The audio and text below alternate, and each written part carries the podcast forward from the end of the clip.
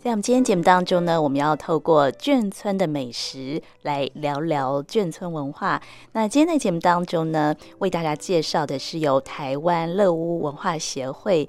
跟财团法人荣民荣眷基金会他们合作出版的《眷味正浓》这本书里面呢，介绍的就是在新竹眷村里的呃美好时光。我们今天呢，也为大家邀访到总编辑陈翠萍总编辑，那他是呃台湾乐文化协会的创会的理事长，也是文化部桃园眷村计划的主持人。呃，目前呢，除了致力啊台湾老屋的文化保存跟推广之外哦，也参与很多的呃艺术活动的策展人。那本身呢，也是安鼎行销艺术公司的负责人，还有大硕意境艺术总监。那我们现在就欢迎陈翠萍老师，老师你好。秀静好，还有所有听众，大家好。嗯，其实我们刚刚在节目一开始呢，介绍了非常多的头衔哦。在今年开始哦，呃，我知道您还会陆陆续续举办了很多，包括保存眷村文化，还有民国史等等的这一些一系列的活动，对不对？是的。嗯，对，那我们也非常非常期待 哦。对，那刚刚聊到这一本书哦，就是呃，眷味正农，介绍新竹眷村的一个美好时光哦。这本书呢，当初呢，你们也花了一年半的时间哦，进行呃，包括田野调查，还有新竹眷村饮食的呃研究，然后最后才出版了这样的一本书，内容其实非常非常的丰富哦。那是不是可以呃，跟大家分享一下当初呢，你们怎么样着手开始进行这本？本书是的，其实这本书开始的时间大概是在真正它的动机。当然，我自己是眷村长大，嗯，长大其实不能完全是，但是眷村儿女啊，有时候我觉得自己总是有一个怀念跟念想。小时候，其实我父母现在都过世了啊。第一代的眷村，其实在民国九十二年几乎也都开始拆建，嗯，也就是说，对。透过从九十二年到一百一十二年这一段时间，其实陆陆续续很多人在讲文化保存，文化保存，嗯、眷村的文化保存到底要保存什么？呃，我自己觉得食物是最能够勾起每一个人，嗯，对家，对于很多念想的深层的记忆。所以对我来讲，我最怀念妈妈的就是可能她的好手艺。嗯，那村子里头。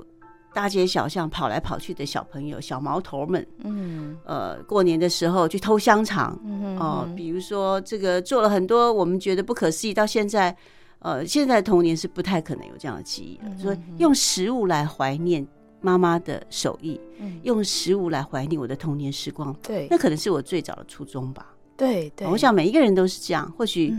嗯假设你有个客家妈妈，你也会怀念客家的好的这个、嗯、这个所谓的那、嗯、这个呃很美味的呃妈妈所做出来的自己的腌酸菜等等，所以眷村坦白说对我来讲就是一个美好的记忆。对，很多人都是，嗯，不是只有我会出这本书。当然我自己的工作有关，我自己其实长期在做文史工作跟艺术策展的工作，嗯、但从来没有想过我可以用食物这件事情。来勾起我策展的动机。嗯，那策展当然不是只有做文物的展示的面向。嗯，他想要勾起，也就是说，我们看到很多的博物馆，嗯，博物馆里头有很多的文物艺术品，嗯，创作，但他能不能勾起观者对他的一个内心的呼应？嗯，那就要看你怎么样写下这样子的一个，用文字也好，嗯，用影像也好，勾起你跟观者之间的记忆跟关联。那眷村对我来讲，嗯、最好能够勾起我的回忆的就是食物。对，是好像呃，陈翠萍总编哦，您呃小时候呢也是在眷村里长大哦，是，是在那个桃园桃园眷村，叫建国十五十五村。对，呃，可不可以跟大家分享一下这一段这个成长的记忆？好，我想很多这个听众朋友啊，一定有听过汪伟忠哥他在讲他自己的在嘉义的建国二村。嗯在我心目中也有一个那样子的一个村子，在建国十五村。可是我那个村子很小。其实桃园的眷村，因为我大概在五年前担任过国家文化记忆库的主持人的时候，我们就走访了桃园有八十六个眷村。我真正找到的是五十，只有五十七个。也就是说，留下来，现在还能够把自己的门牌号码讲出自己家里的故事的，只找到五十七个。哎，那这这些五十七个目前不是都已经改建了吗？都都改建了，当然有一部分变成是历史建物。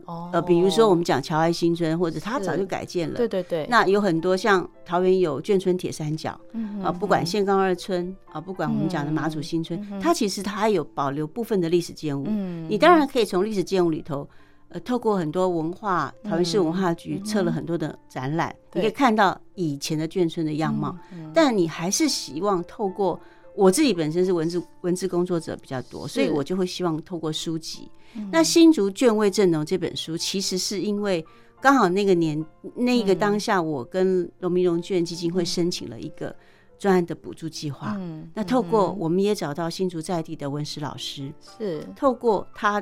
呃，一家一家的探访，跟我们现在目前新竹四十七个眷村留下来有什么样的店家，他还继续在营业的啊，不管金陵包子啦，啊张大姐水饺啦，林妈妈饺子馆，这些都曾经住在眷村，但是他还呃一代传一代，可能现在是第三代在接手了，那他还是保留了以前他的精神跟手艺，嗯，那这个部分就是我想要。呃，把用这样的方式来来对大家的眷村文化的一点想象，把它故事记录下来。嗯、对，刚才呃陈翠萍总编也特别提到那个呃王伟忠，他住在建国二建国二村，新竹的建国二村，不是，他是住在嘉义。哦，嘉义的 建国二村，所以后来他才有话剧宝岛二村啊，是是是，宝岛一村，对不起，宝岛一村，嗯、或者是他讲光阴的故事，就是他透过他的影视作品在怀念他的童年时光。嗯、那我。或者是每一个很多眷村的子弟，他透过他自己本身想象的，在在做文化保存这件事情的时候，我我是用文字记录了。我可能当然影响力没有办法像影视作品这么大，但基本上我觉得让年轻人嗯。阅读的方式看到，哎，你到哪里去吃什么样什么样的美味，它其实就是我们眷村出来的。好手艺、嗯、对，那这本书里面呢，呃，陈翠萍总编您也访问了王伟忠，对不对？是，请他聊那一段他成长的一个眷村的一个记忆哦。是对那篇文章，我看我觉得哇，真的是非常非常的生动哦。是不是可以跟他分享一下当初你跟他呃访问的一些点点滴滴，好觉得记忆很深刻的？是，是，其实伟忠哥，其实最近这几年呢、哦，我能够找到他也是我的幸运。也就是说，他其实最近他除了在大陆巡演做一些话剧表演，后来你看两岸隔绝疫情，他其实也都没有太多的创作关于眷村。所以我在访问他的过程里面，当然首先还是会回想到他自己小时候眷村的记忆。对，那他后来娶了小慧姐。对对对，小慧姐她其实本身不是。她是闽南人哦，她住在基隆。眷村人。对，但是因为她的婆婆，也就是伟忠伟忠哥的妈妈，对，哈，还有她自己的二姐荣荣姐，他们都烧了一手眷村的好菜。后来当然第一代也就把好手艺传给他的媳妇儿，就是小慧姐自己本身也示范了，她也她很多的这个眷村菜。对，她也有一个美食频道，有她不但有频道，她后来也有伟忠的呃眷字号的一个商店，网络商店都有品牌都有，所以她。充分了展示，它其实就是用现代的方式，嗯用比较现代的年轻人能够接受的方式来来享受眷村的美味。对，然后那个伟忠哥他好像特别提到，就是小时候那个。记忆中眷村妈妈都很厉害哦，那他们那个他他讲说，他们小孩是照三餐打，对，我觉得这个太有事没事都打一顿，回来了也打一顿，去去上学之前啊，你作业没有弄好也打一顿，回来以后怎么不写功课也打一顿，可是当然这是一个笑话啦，就是我妈也这样，所以在我曾经做过的眷村绘本的一个封面设计里头，就是。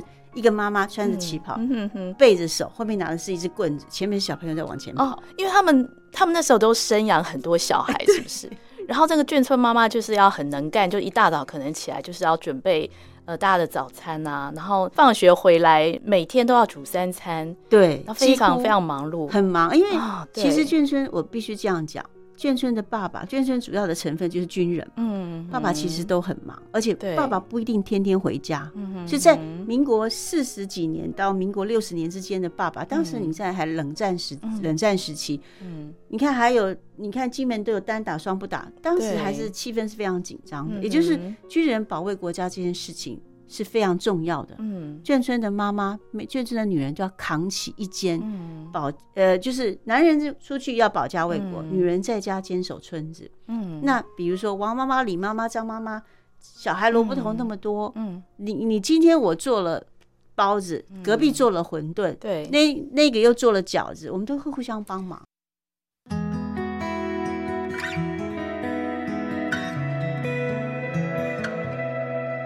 当夕阳到来之前，我敲着两列地铁，那交汇之间无声的小世界。当天黑几秒之后，你悟出两句音乐，我享受着第几年的今天。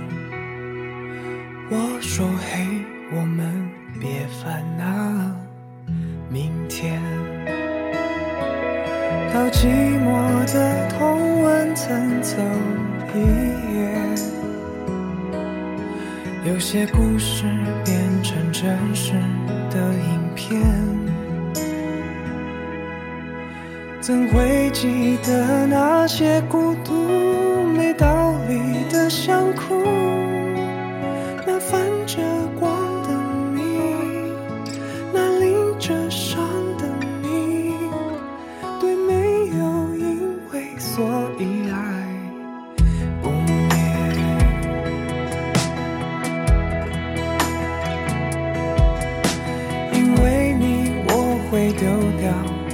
说的那种悲观但你我明明心里话没说完。名字在脚底飘移你说想两字纠缠。我等待让我完蛋的遗憾。到古老的电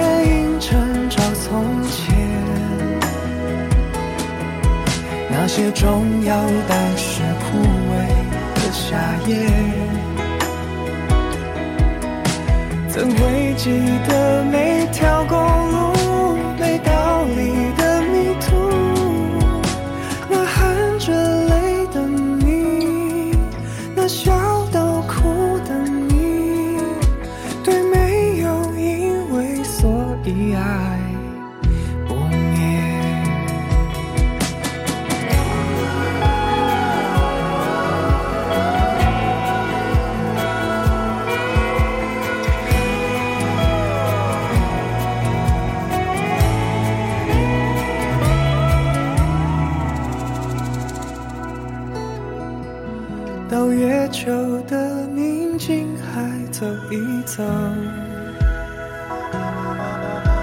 些争执其实可有可没。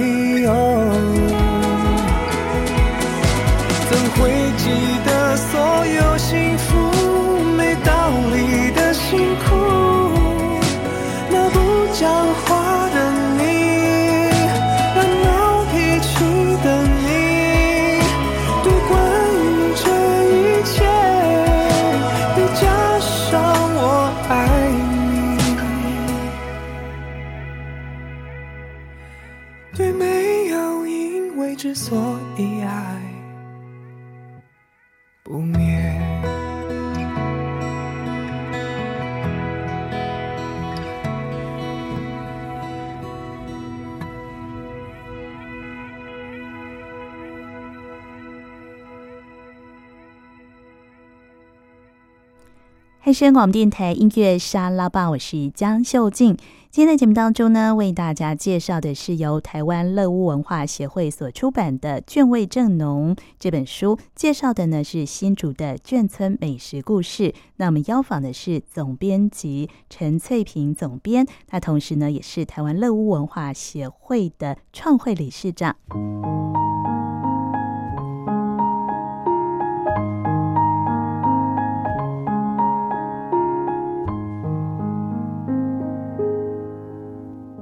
对，然后眷村也形成一个非常特殊的一个生活圈，是。好像嗯，因为大家都住在那样的一个环境里，环境里里面，同样的军种，然后甚至同样的这个背景，然后小孩子年龄相仿，大家都可以玩在一起，是，所以这样的一个生活形态，其实到现在其实已经消失了，是，对呀，那。对我来讲，我觉得那就是一个乌托邦的天堂，对呀，那翠萍姐，你小时候也是生活在这样的一个环境里面，当然是啊，我记忆当中很深刻的，我妈妈很爱打牌啊，所以哦，打牌 也是他们当时的一种娱乐，重要的妈妈其实当然有时候摸两圈、摸八圈哦，就是你你如果有你有建村的好好哥们、好子弟，你问他，他几乎都会打牌，他自己也会打麻将。那我妈妈因为很爱打牌，那去打牌以后，因为我我们家比较特别，就是说，因为我我在我的书里面有提到我是养女，是。那。妈妈去打牌的时候，就把我托给隔壁的黄妈妈。嗯，所以我几乎都是在隔壁黄妈妈家吃饭长大。有一段大概好几年的时间，嗯嗯呃，就是都是隔壁的眷村妈妈喂养了我们这一条。假设这个妈妈家里有事，或者她偷懒了，她不做饭了，就到隔壁华华妈妈家吃饭。哎，那当时他们的一个生活形态就是。嗯，白天忙完之后，他们下午可能有时间，大家相约一起打牌。哎，然后家里的经济支柱全部都是来自嘛，就是爸爸他的先生军职这样子。是是，其实你说打牌，你说很很就是其实就是卫生麻将，是当然也不是以赌钱为乐，就打发时间。嗯，那其实每一个军种，像我们家，我爸爸是陆军，嗯，空军更辛苦更可怜了。你知道那时候桃园的还有黑猫。中队。对，黑猫中队都在那个新竹，新竹是黑蝙蝠，然后还有空军一村也在新竹。空军一村现在呃，应该应该在讲呃三重的空军一村。哦，有没有？后来我们讲呃桃园市文化局的呃那个董俊仁科长，他是文字保存科的科长，他当时跟李俊贤这两位很重要的我们讲眷村文化保存者，他当时就在三重，因为董俊仁科长他的太太。应该就是眷村人，他当时的女朋友，所以他其实帮岳父做了很多事。那我们刚刚讲到那样子的一个过程里头，对，嗯，那个年代，民国，你你回想一下，民国四十五年到民国六十五年这二十年，其实是眷村，其实是后来因为眷村的房子，第一代的眷村通常是怎么样？嗯，都是因为接收原来，比如说像我爸爸是住在空军的眷村里头，对，因为我爸爸他的身份比较特别，本身是陆军嘛，人。对，陆军他是政战官，是就是有点像调人二组，就是他是调查组的那个、那个、那个、那个阶位阶，所以他都是在空军里头。是那有空那能够住在比较好的房舍，他可能有我们家可能有独门独院，嗯，那有些根本不可能有，像伟忠哥他们家他是士官长，所以一房一厅，有的是靠阶级跟眷口，对，就你有没有子女，比如说你子女有几个人，嗯，那当然还是以军阶为主。对，好，那这样一分配之下，那当然你本来的位置就小，嗯，哦，那当然你你看前门后院，其实前门后面都聚的动距都非常非常的窄，嗯，所以这一家在做菜，隔壁都闻得到，对，哦，隔壁打孩子，这家妈妈就会出来劝，哎呀，不要打啦，不要打啦，就是这个左邻右舍凝聚情感的一个方式是。就是居住在这样子一个眷舍里面，很很容易传达情情怀的一个一个居所，应该这样讲。所以为什么有那么多人怀念眷村？嗯，当然就是因为当时的情情革命情感。第二个就是，比如说这个圈子里面不一定每个人都考得上大学。嗯哼，考得上大学的可能出不起这个学费。假设他是公立的还好，私立的你考得上辅大文化，你根本没有钱可以念，所以大家会凑份子，嗯哼，会帮助。哦，需要帮助的人，大家还可以凑份子，是凑份，就是说不是起会吗？标会，标会当然也是其中一种，而是另外一种，就是你不用还我没关系，有这样子啊？有，像在我们村子里面，我自己父亲当时一个月月薪大概一百二十块左右，我记就记得。他还帮助有一些二十块，对，一百只有我印象不知道是一百二十块了，但是他去借也算是蛮哦，民国四十几年到 民国四十几，应该是民国五十几年。哦，是啊，是呃，应该我们现在回想，那都是七十年前和六十年前的事情。是是是，七十年前是像二零一九年，当时就是已经是中华民国成立，嗯，到就是到台湾不，嗯、就是说整个移到台湾来，就已经是你看从民国三十八年之后，已经七十年，渡海来台，对，渡渡海来台七十年了。哦，所以你回想那个时候的物价，当然就很便宜。哇，好，那所以在我们的这些所谓的这个就会正农的书里头，在常常我这边有写到某一个店家。他可能以前是军医，好像眷村旁，嗯，哦，眷村旁他的爸爸妈妈很辛苦，第一代他是军医，为了要贴补家用，他不得已自己本身又出来卖早点，嗯。哼哼，很多就是也他他不会利用他的职务说啊，我军医我去当秘医不可能，但是他可以卖包子馒头，嗯。可以做其他的点心，嗯，哦，那谁谁做呢？太太。嘛，嗯，就一定是妇女妇女扛起另外补贴家用的这样的责任。所以以前有啥眷村没有什么山珍海味，嗯，有啥吃啥，对对，这是眷村菜的一个特色哈。对对，所以在这本书的前半段，你们是访问了很多当初是住在新竹眷村的一些名人，是不是？然后他不一定住在眷村，嗯，呃，不一定住在新竹的眷村，但是他或许跟新竹的眷村有渊源，有渊源。比如说我们讲胡敏月，胡敏月是谁？他是胡琏将军的孙子，是。但是胡琏将军为什么跟新竹有关，是因为新竹有个金门新村，对，金城新村。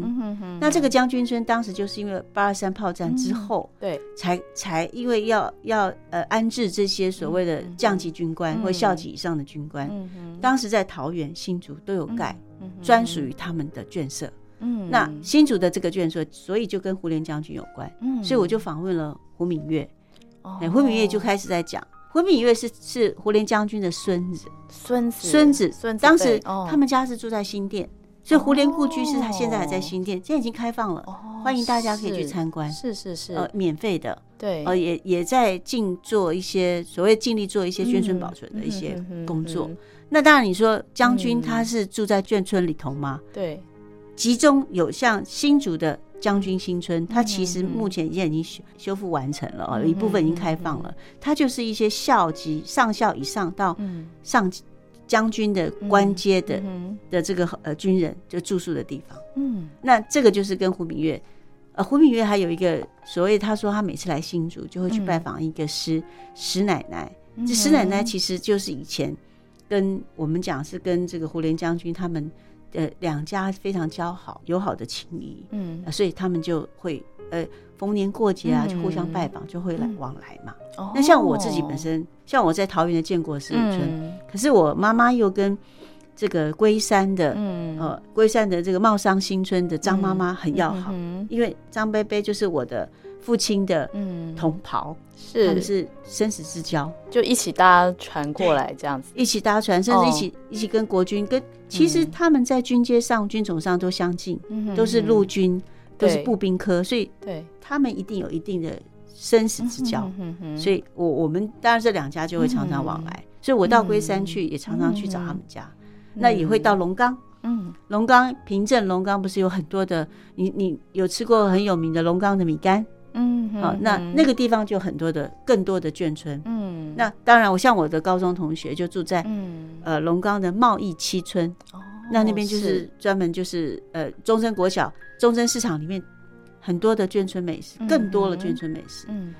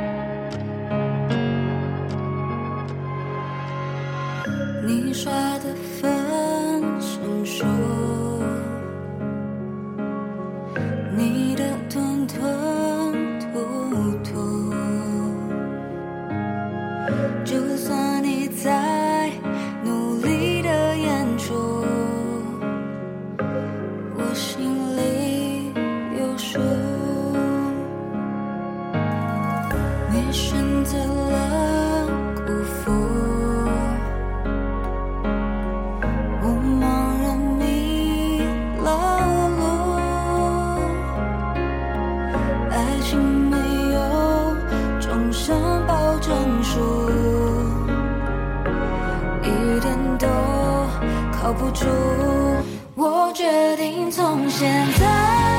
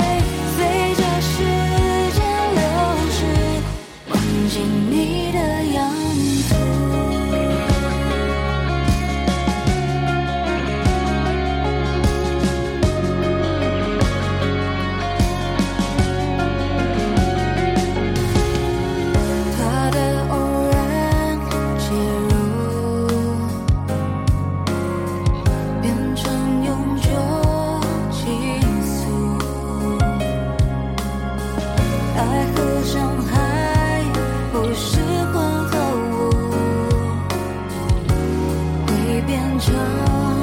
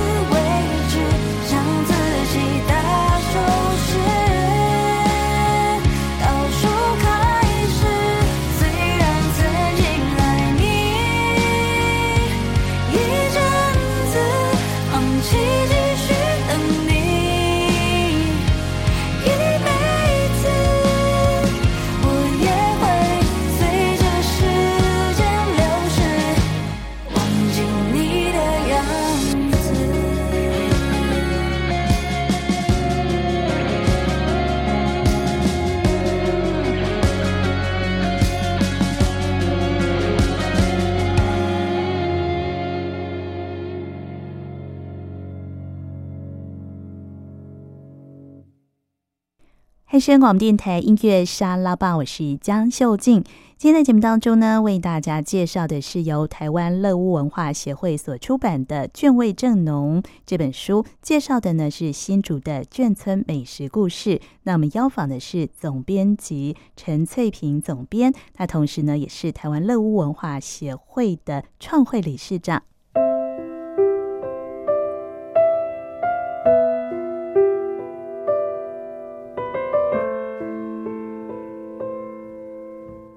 所以你串起了一个所谓的你的交友的网脉络以后，嗯，它其实就是你童年的记忆。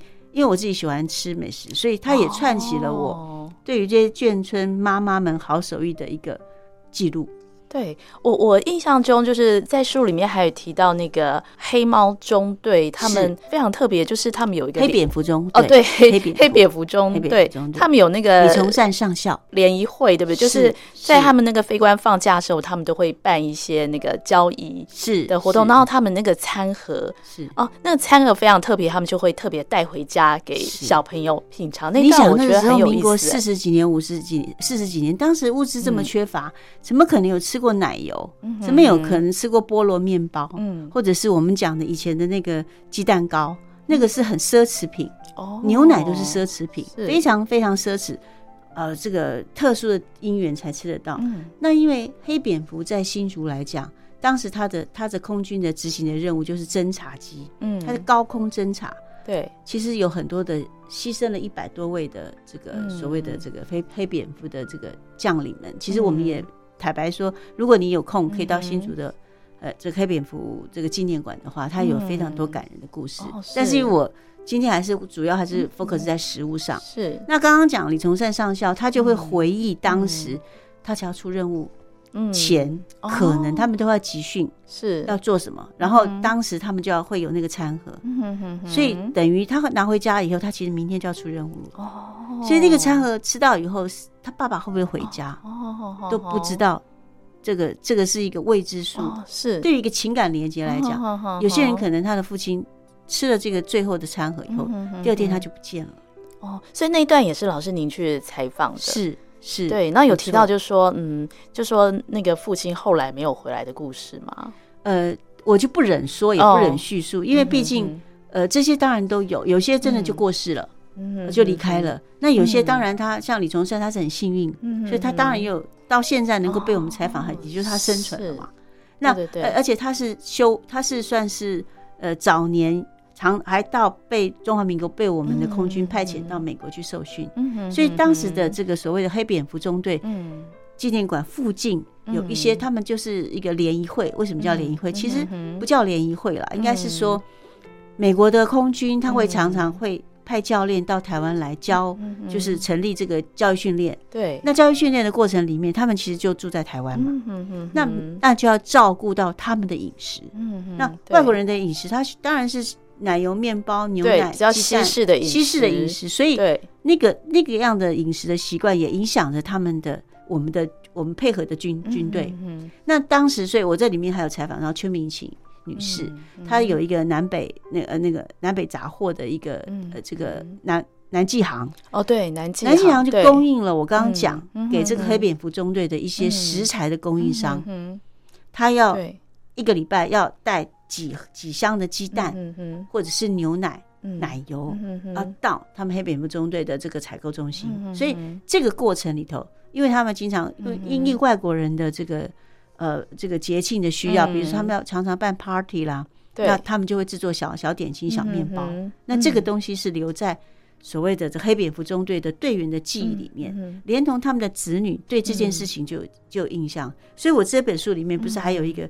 穿着旗袍，对，一个军官在跳舞的一个一个一个照片。哦，那就是他们联谊会的时候的，对，他们就会举办。呃，比如说啊，那今今年的中秋晚会、联欢会，我们就举办这样子的舞会，用舞会的形式来欢迎这些美国的军官，或者是过年的时候也有粉墨登场，也有唱戏。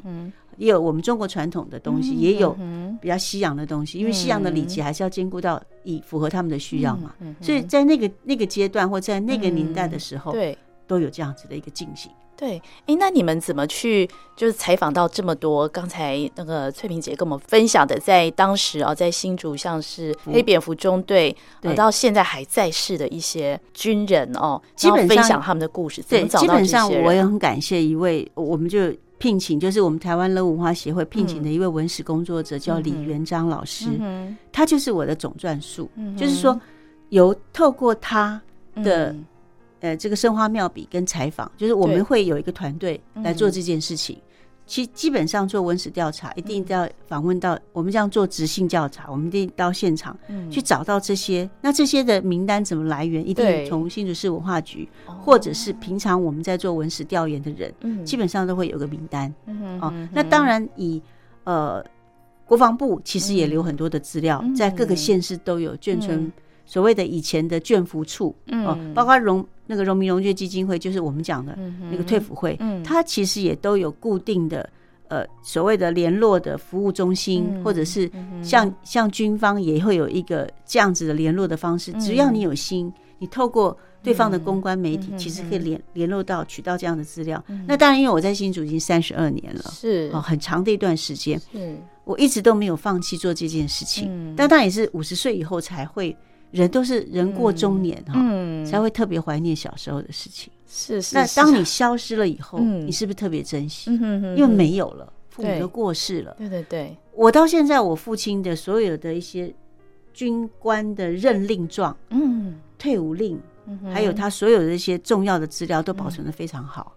他的自传，他曾经打过。八一三淞沪会战，哦、呃，南京保卫战，就是南京大屠杀那一次，还有比如说呃，这个长沙第一次、第二次、第三次会战，哦、他都打过。他们一定要写军军人的军力自传，哦、所以我透过他自己整理的非常完整的资料给我，哦、我是到五十岁以后才开始。我我访谈他的时候，其实我我对于军方打仗这件事情，我一点兴趣都没有。是因为女孩子，你知道，他说他在哪里驻守，在哪里怎么怎么样转战，怎么样从海南岛撤退，我一点兴趣都没有。嗯，对，我听了会觉得不飒飒。所以您访问他的时候，当当时他已经多大年纪？八十几岁。我父亲是九十一岁过世。我真正有访访谈到他文字记录是从八十，应该是从八十岁以后才开始。哦，但我当我二十几岁的时候，我那时候我坦白讲，我我从事的工作很特别。我曾经在《农农》杂志做过行销企划，这本杂志到现在还在。对对对。然后我还做过中兴百货十三年的企划处长。我当时做的是时尚的工作，嗯，跟现在的工作是天壤之别。哦，那他曾经打过淞沪会战，那他到台湾的的时候年纪已经很大了，几岁啊？四十几岁啊？他是民国，他是民国五年的。所以他当时在那个三呃，应该是说民国三十八年的时候，他是呃，因因为呃，他才三十三岁，所以他当时就是一位职业军人就对了。是是，他已经是当时他已经是少校了，他来台湾已经是少校，少校军官。那因为呃，我我爸妈没有生养小孩，有是。也是我姐姐，不是我亲生的姐姐，是我姨妈的小孩，是从大陆撤退之后，他我姨妈没有来。嗯，就把孩子托付给我的爸爸妈妈，就爸爸妈妈把他带来，当然视如己出，所以是他是在户口名上名簿上他是大姐，嗯，但但是他结婚了的时候我还没出生，嗯，就是我还没有，我还没有生，就我爸爸妈妈还没有领养我，嗯嗯，我爸爸妈妈领养我的时候是我是五十四年次嘛，所以我爸爸妈妈领养我的时候是我还呃跟我的生生父母讲好的时候。我六个多月大就来到眷村，对，还未满一岁，所以像跟您父亲这一辈的那个荣民，应该现在都几乎都已经凋零了吧？都凋零，在台湾，在台湾，因为爸爸九十一岁过世的时候是已经民国九十三年了哦，那当然都过世了。但我爸爸领终身俸领了一辈子，我很感谢，所以荣民荣眷基金会，嗯。某种程度来讲，他真的是喂养了我，我跟我爸妈。所以当时您还没有开始在从事跟眷村保存、文化保存有关的工作。没有，我我父亲，我结婚的时候，我父亲已经，你看，我父亲，我我已经七十几岁，七十几岁，对，七十几岁。所以我我某种程度，但我都是不是太太去想这件事情。嗯，直到村子早就拆完了，我已经回不去以前。左邻右舍那些所谓的那些妈妈们，黄妈妈已经找不到了，杨妈妈不知道在哪里了。嗯人总是要到了要反省的年，五十岁之后才会开始会怀念。没错，秀静。所以您是几岁搬离眷村？那时候其实我很早就搬离搬离眷村，但是我们住的我们虽然搬离眷村，但是住在眷村旁边。因为我爸爸是呃荣民，也就是说他是后来在退辅会上班。对对对，就我们就到了一直搬迁，就比如说。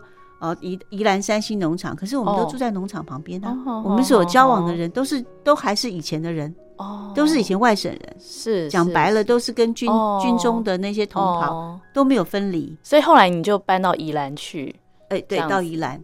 但后来又回我，我国小四四四年级的时候又搬回桃园，就又又回到我们妈妈眷村那个那个生活圈了。哦，但是那个那时候已经拆了嘛，眷村已经拆了，拆拆了。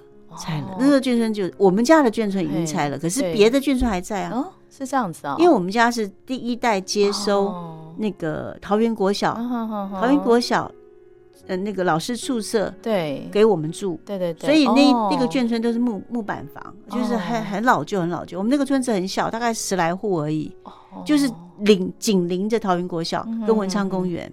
那当然，这个过程里头不是只有我我们家的眷村的形态比较不。不是那么的典范、经典，嗯，有太多的，比如说你看伟忠哥的就很经典，他的一个村落可能四五百户、五六百户都有可能，大的大村子有这么大的眷村啊，四五百户、四五百户都有可能哦。像平镇龙岗，因为是连着啊，就是说它各个不同的眷村，对，第几期、第几期，一直从民国五十几年就开始不同哦不同的增建嘛，是。呃，增加就是当时蒋宋美龄蒋夫人就是有嗯那个妇妇妇联联会会就开始在盖，哦对，呃，比如说你听听到国贸，就是表示跟嗯。华侨有关，哦它是跟华侨募款，就后来您结婚之后，那个婆家是客家人嘛？是。哦，对，是是，所以我我我我是一个非常充分能够理解嗯，这种混搭式的嗯文化到底是呃呈现出什么样的样貌，尤其在饮食上，对。我婆婆煮的都是客家菜，做客家菜包，对，腌酸菜，是。哦，做菜老菜谱。我妈妈从来，我自己的妈妈不会做这些事情，完全是天壤之别的东西。哦，你自己妈妈好像是湖北湖北，哦我们家是做珍珠丸，所以他做的是很道地的那个外外省菜，哦，就是很辣的那种，那哎，种对，很辣的，非常辣。我们家什么炒青菜都要放辣椒，哦，是啊，炒我们家不吃高丽菜，因为以前哦。在湖北，嗯，像这样子的高丽菜都是比较呃，应该是说很少，那父亲是哪一省呢？也是湖北。哦，也是湖北啊，但我父亲从小在南京长大，哦，所以他后来是在南京夫子庙小学、中南中学，哦是随着我的爷爷。哦我的爷爷那一辈，我的爷爷叫陈凤文，是他是当时南京政府的考试院其中的一个一个小科长，所以是带着我爸爸到南京上任。那个年代，民国你看，民国刚刚嗯北伐抗战，民国十五年到十七年是北伐嘛。嗯，那我我的父亲是民国五年出生，其实坦白讲，他他当时就已经是很早，所以当时就是南京政府啦。是是，当时是军阀割据，哦也就是说，如果我们回到那个年代的历史，哦回顾一下，所以当时从湖北到南京就任。